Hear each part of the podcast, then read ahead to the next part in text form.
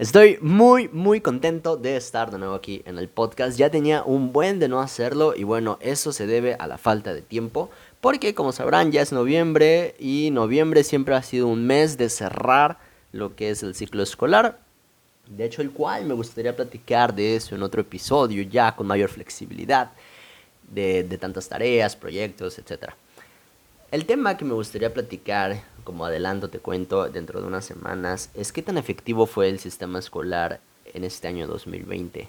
¿Qué, qué pudimos progresar? ¿Qué pudimos fallar? Analizar todo eso, qué tan efectivo fue la cantidad de tareas, la calidad, todos esos rubros me gustaría platicar en otro podcast, pero ese no es el podcast del día de hoy. De hecho, en el título, el cual te, te quiero compartir, es algo de lo que he podido platicar con tanto mi mamá, con mi papá, mis hermanos, amigos, personas que hacen contenido, al igual que yo, siendo un podcast o, al hacer videos en YouTube o en cualquier plataforma, es sobre los derechos de autor. Y bueno, el por qué es importante hablar este tema, porque todos somos autores de alguna obra. Y eso nunca se nos explica bien. Siempre pensamos que, ah, la persona que hace el video, la persona que hace el podcast es la persona dueña de eso y yo no soy dueño de nada, pero sí, tú como persona eres dueño de algunas cosas. Y bueno, la ley federal del derecho de autor, esto es algo que todos debemos conocer. El por qué. Eso está aplicado en el diario oficial de la federación. Y bueno, dándote un contexto histórico de las cosas que vamos a hablar, sí, vamos a hablar del derecho de autor, de los copyright, algunas experiencias que yo he tenido al momento de subir contenido. Y también vamos a platicar de la propiedad intelectual en grupos étnicos dentro de nuestro país. Y, y bueno, vámonos de arranque. El contexto histórico de todo esto es el TEMEC. El TEMEC busca combatir la piratería y proteger los derechos de autor. El TEMEC es un tratado que se lleva a cabo entre Canadá, los Estados Unidos de América y nuestro país, México. Y bueno, como tal, lo que se busca combatir es la piratería y proteger los derechos de los autores. México, al ser parte de este tratado, tiene que adaptar sus leyes y por eso publicó el 1 de julio del 2020, después de ser aprobado por senadores y diputados, una reformación y una adición de diversas disposiciones que, bueno, se pueden encontrar tanto en el artículo 10, en el artículo 16, el 17, el 27 y entre otros más. Si quieres más información, bueno, te invito a que lo puedas leer de contexto, todo completito el documento. Y bueno, puntos generales que hay que recalcar. Se quiere reforzar los derechos de los autores, hay mayores medidas tecnológicas dentro de la protección de las TICs, las tecnologías de información y comunicaciones, y también los códigos de programación. Eso es algo nuevo que se está añadiendo y se emplea un mecanismo de notificación y retirada. Esa bendita notificación que te llega sobre un contenido que no es tuyo y se tiene que eliminar. Bueno, también de eso vamos a platicar. Algo que no se toma tan en serio son las amenazas o las conminaciones, donde tenemos una reformación en el Código Penal. Y bueno, actualmente, ya desde julio para lo que es ahorita noviembre, hay candados digitales, entre comillas, que esto lo hacen los desarrolladores de los software, de los hardware. Ya vamos a hablar de las grandes empresas, como lo es Apple, como lo es Google, lo es Samsung, LG. Todas estas empresas tienen como sus propios desarrolladores y lo que quieren evitar es que se copie la misma información de manera ilícita y así van a proteger a los autores. Y bueno, ¿qué pasa cuando tú evitas estos candados? Tienes 10 años 10 años, se puede imaginar 10 años de, castigo por hacer esto. 10 años, pues, que te van a aplicar la ley. Y también algo que de hecho escuché en un podcast de Jacob Wong y Roberto Martínez, se tocó el tema de que ahora está prohibido hacer reparaciones por negocios independientes. ¿Qué significa esto? Si mi iPad, el iPad mini o mi Samsung Galaxy Note 10, creo que es el que está actual, se descompone, no puedo ir con mi amigo Pepe a que me lo repare. Tengo que ir con la tienda oficial que lo va a reparar. Entonces, esto es algo que tiene que ver con, con los derechos de los autores, pero ahorita vamos a ver lo que nos pasa a nosotros los que, los que nos dedicamos a crear contenido. No importa si es una canción, si es un libro, un podcast, un video, tú eres un creador de contenido. ¿Ok? Se te va a retirar o se va a eliminar el contenido de diversos autores si se considera que viola los derechos del autor. Está prohibido, en verdad siempre ha estado prohibido, pero no hemos entendido el uso de videos que usen de referencia videos, fotos, música, textos, documentales, etc. Y bueno, esto va a hacer que se llegue a eliminar y se multa también uh, cuando hay temas dentro de política. Si no le gusta un político, pues corta y técnicamente se aplica una censura. Ok, hasta aquí, ¿qué podemos ir entendiendo?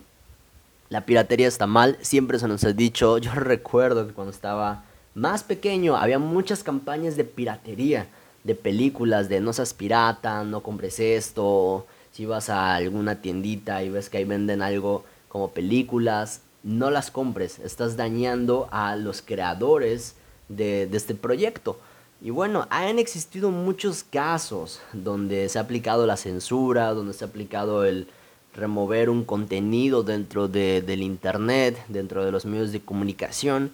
Y esto ha generado que muchas personas ya no se sienten conformes porque no pueden expresarse libremente. Recordemos que en varios artículos de la Constitución, y bueno, siendo el sexto y el séptimo, del cual estamos hablando, mencionan que somos libres de expresarnos y de hacerlo de acuerdo al medio que queramos.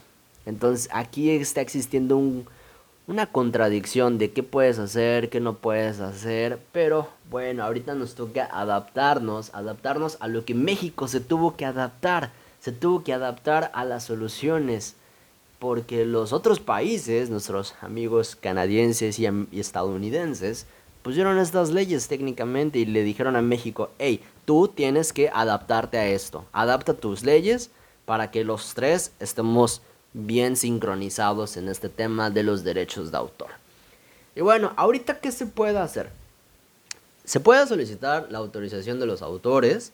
Podemos utilizar material libre de derechos. Existe en YouTube, hay una librería de música. Está el canal de NCIS, el cual si no recuerdo bien así se llama, es como No Copyright Sounds, algo así. Y está muy padre. Hay muchas canciones muy buenas ahí que pueden utilizar para sus videos.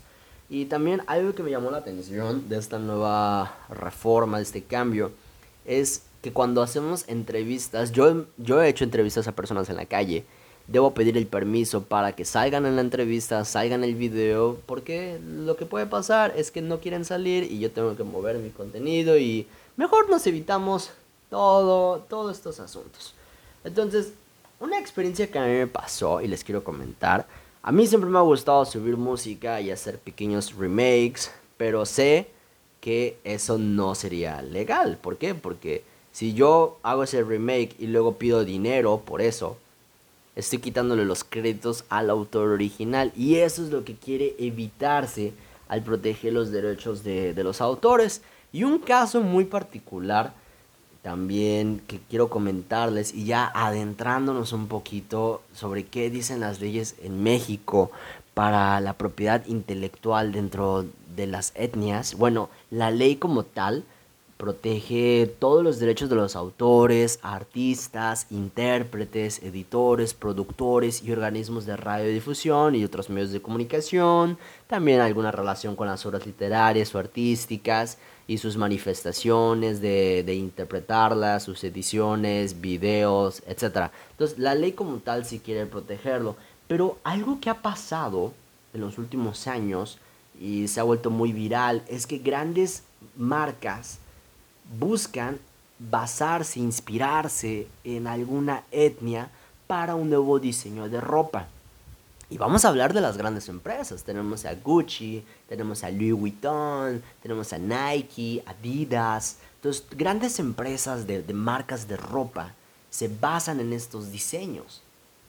Pero muchos de ellos llegan a ser demandados porque están robando las ideas originales de los pueblos étnicos. Un caso muy particular, y disculpa, creo que ya repetí mucho particular, voy a tratar de cambiar esta palabra, es la coexistencia del folclore mexicano y propiedad intelectual. El otro día estaba leyendo un artículo relacionado a esto y, y bueno, algo del cual podemos conversar de esta manera es que ha habido unas grandes discusiones sobre los proyectos de, de las leyes que regulan las expresiones de folclore mexicano y cómo otras empresas han querido utilizar estos, estas ideas para técnicamente basarlos en sí mismo.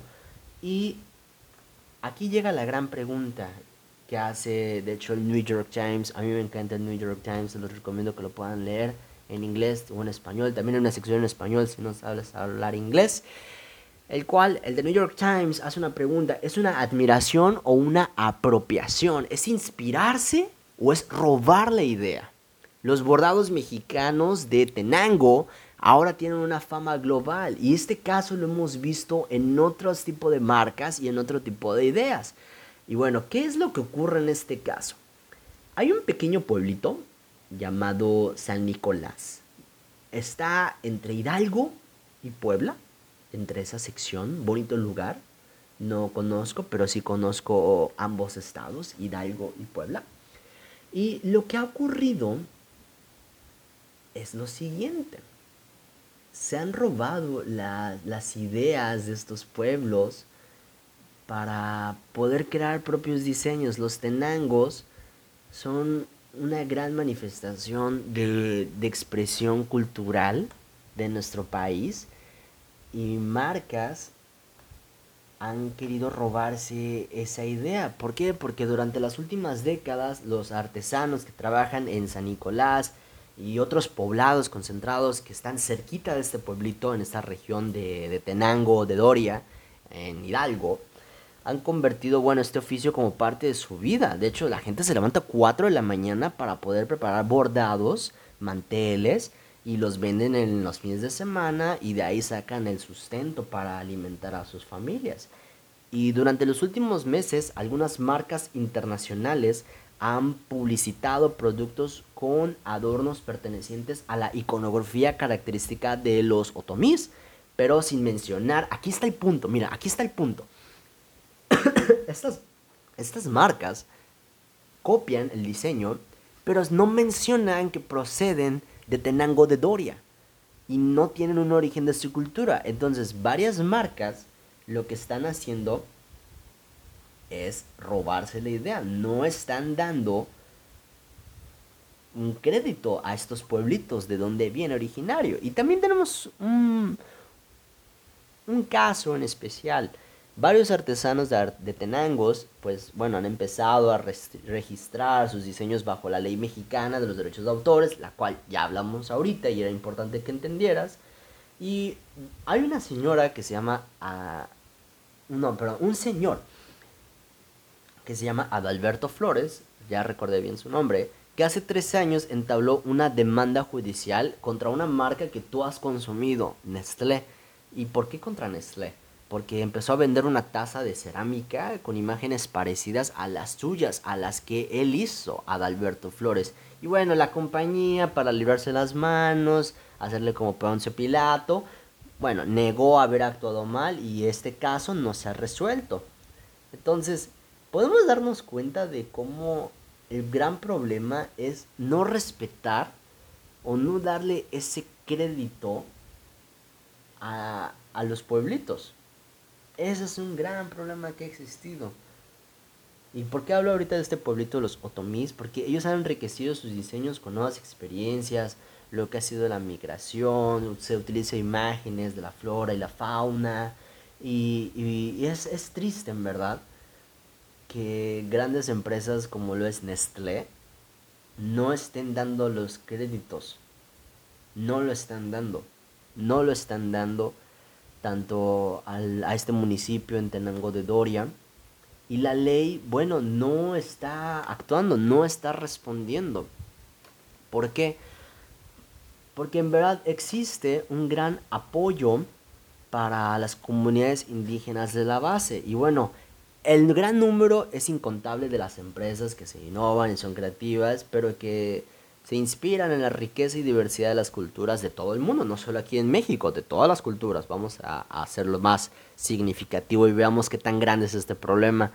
Y las innovaciones y creaciones que son arraigadas tanto en los conocimientos tradicionales y las expresiones, bueno, han hecho que en sí la economía crezca, pero la falta de originalidad es lo que está faltando muchísimo. Y bueno, hay muchas afirmaciones que nos hacen reflexionar. Por ejemplo, en la Declaración de las Naciones Unidas sobre los Derechos de los Pueblos Indígenas, que fue en el 2007, se ha establecido que los pueblos indígenas tienen el derecho, y cito, a mantener, controlar, proteger y desarrollar su propiedad intelectual de dicho patrimonio cultural, sus conocimientos tradicionales y sus expresiones culturales tradicionales. Y esto se encuentra en el artículo 31 de esta Declaración de las Naciones Unidas. Y yo no creo que alguien quiera meterse con las Naciones Unidas. También tenemos otro ejemplo, el convenio de Berna para la protección de obras literarias artísticas de 1886, el tratado de OMPI sobre la interpretación y, ejecución de fonogramas, el Tratado de Beijing sobre las interpretaciones y ejecuciones audiovisuales del 2012. Entonces, hay muchas leyes, hay muchos tratados sobre todo y convenios, promesas, en los cuales se está invitando a que si tú te inspiras en algún diseño, puedas reconocer en qué te inspiraste. No hay nada de malo en eso. No es que no seas original, simplemente Tú puedes agarrar la idea y puedes mejorarla, pero admite que te inspiraste en otras personas. Algo que me gusta dentro de la música es que muchos dicen, yo me inspiré en este artista, yo me inspiré en, en dicha persona. Había, había un famoso DJ que falleció hace unos pocos años llamado Avicii, Tim Berling, y él decía que de sus inspiraciones fue Daft Punk y muchas personas dentro de la música saben quién es Daft Punk. Entonces, el decir esto, yo me inspiré en una persona para hacerlo, pero sacar mi propio estilo, no hay nada de malo en eso. Creo que un gran problema que tenemos dentro de nuestro país es no saber respetar lo que ya ha estado establecido. Si un pueblo, pongamos el ejemplo, un pueblo maya, hace algún, alguna vestimenta típica de la región y luego llega Adidas y quiere hacer un suéter con esta simbología, con estas marcas, bueno, se están robando la idea cuando no le dan el crédito. Y ese es el gran problema que tenemos. Es un gran problema el cual el gobierno no está protegiendo en verdad los derechos de estos pueblos, lo cual da la gran riqueza de, nuestro país. Y todos en verdad debemos saber cuándo darle crédito a una persona. Recientemente, en lo que llevo de, la carrera, en uno de los puntos que siento yo que he mejorado mucho es en darle crédito al autor.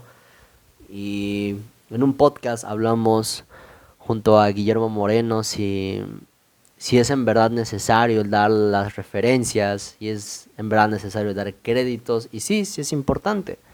Porque cuando no hacemos eso, lo que caemos es en la famosa frase, la famosa palabra, mejor dicho, del plagio.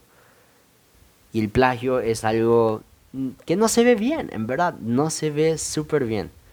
Entonces, este es el podcast que quería platicar ahorita contigo sobre el cómo cuando tú estás en la calle y ves algo que es típico de tu país, seas de donde seas, yo ahorita estoy en México, pero si me fuera a vivir a, Costa Rica o a Brasil y veo la cultura de ese país, me debo sentir orgulloso porque ellos se representan su manera de expresar sus ideales por medio del arte, por medio de estas obras. Y si yo llegara y les quitara eso y doy la idea de que yo soy el creador, está súper mal. No es algo correcto y bueno, para, finalizar, la mayoría de, los artesanos no están protegidos. No, no están protegidos de, todo esto. Y creo, como una fuerte crítica, que se debe hacer un cambio en, este tipo de, de leyes. Porque la verdad, no se está viendo bien. No se están viendo bien. El hecho de que quieran defender los derechos de algunos autores, por ejemplo, extranjeros, pero no están, ese es el punto, no están defendiendo los propios derechos de sus autores aquí en México. se ven muy bonitos apoyando a, a proteger el evitar la piratería del contenido extranjero, pero ¿cuántas veces en verdad se, ha, se han llevado a cabo tratados para que lo que es originario de México se respete que es originario de México? Te dejo esta reflexión y te lo comparto en este podcast, el cual hablamos del copyright, el tema que también salió hace unas semanas en el programa de Fernanda Familiar y doy crédito a ella porque abarca muy bien el tema de cómo el copyright es algo que todos ya debemos aprender a, utilizar, sacar mejor la creatividad y si utilizamos el, el, producto de otra persona, darle crédito a esa persona. La ley federal es de los derechos de autor, es algo vigente, está en el diario oficial de la federación y bueno, desde que está ahí ya empieza en vigor. Y ese es el podcast que hoy quería platicar contigo en estos 20, 21 minutos que ya vamos a terminar. Espero que te haya gustado mucho este tema, que puedas reflexionar y también déjame en un comentario por medio de mis redes sociales de qué piensas sobre este tema, el derecho de autor. ¿Es en verdad inspirarse o es robar la idea de otros? Nos vemos hasta la próxima.